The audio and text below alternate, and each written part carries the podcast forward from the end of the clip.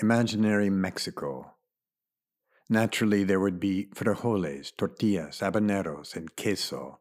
There would be a man sharpening knives on a stationary bike, brass instruments, and just this one time the absence of mariachis.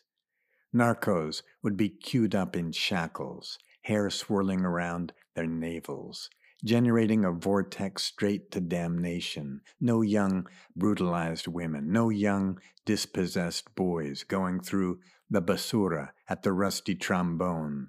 We would be moving supple as a moray eel and secretive until borracho and burned by a careless cigarette. Then only would our terrifying teeth be exposed and a yellow taxi pull up to transport us back to a hotel equipped with showers a thousand and one times better than the one back home, the water no more or less potable, the sins of our forebears transferable into perpetuity.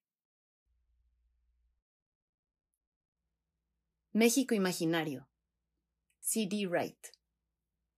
Por supuesto que habría frijoles, tortillas, habaneros y queso. Habría un tipo afilando cuchillos en una bicicleta fija, instrumentos de viento y solo por esta vez ningún mariachi. Los narcos estarían formados en fila con grilletes y el pelo al viento, con un vórtice que les saldría del ombligo directo a la perdición. No habría mujeres jóvenes violentadas, ni niños pobres hurgando en la basura al son del trombón oxidado. Andaríamos ágiles, como la morena, y furtivos hasta quedar borrachos, y nos quemaríamos con un cigarro imprudente. Y apenas entonces nuestros horribles dientes quedarían al descubierto.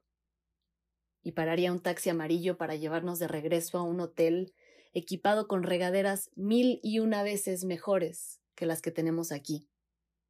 El agua ni más ni menos potable, los pecados de nuestros antepasados, transferibles a perpetuidad.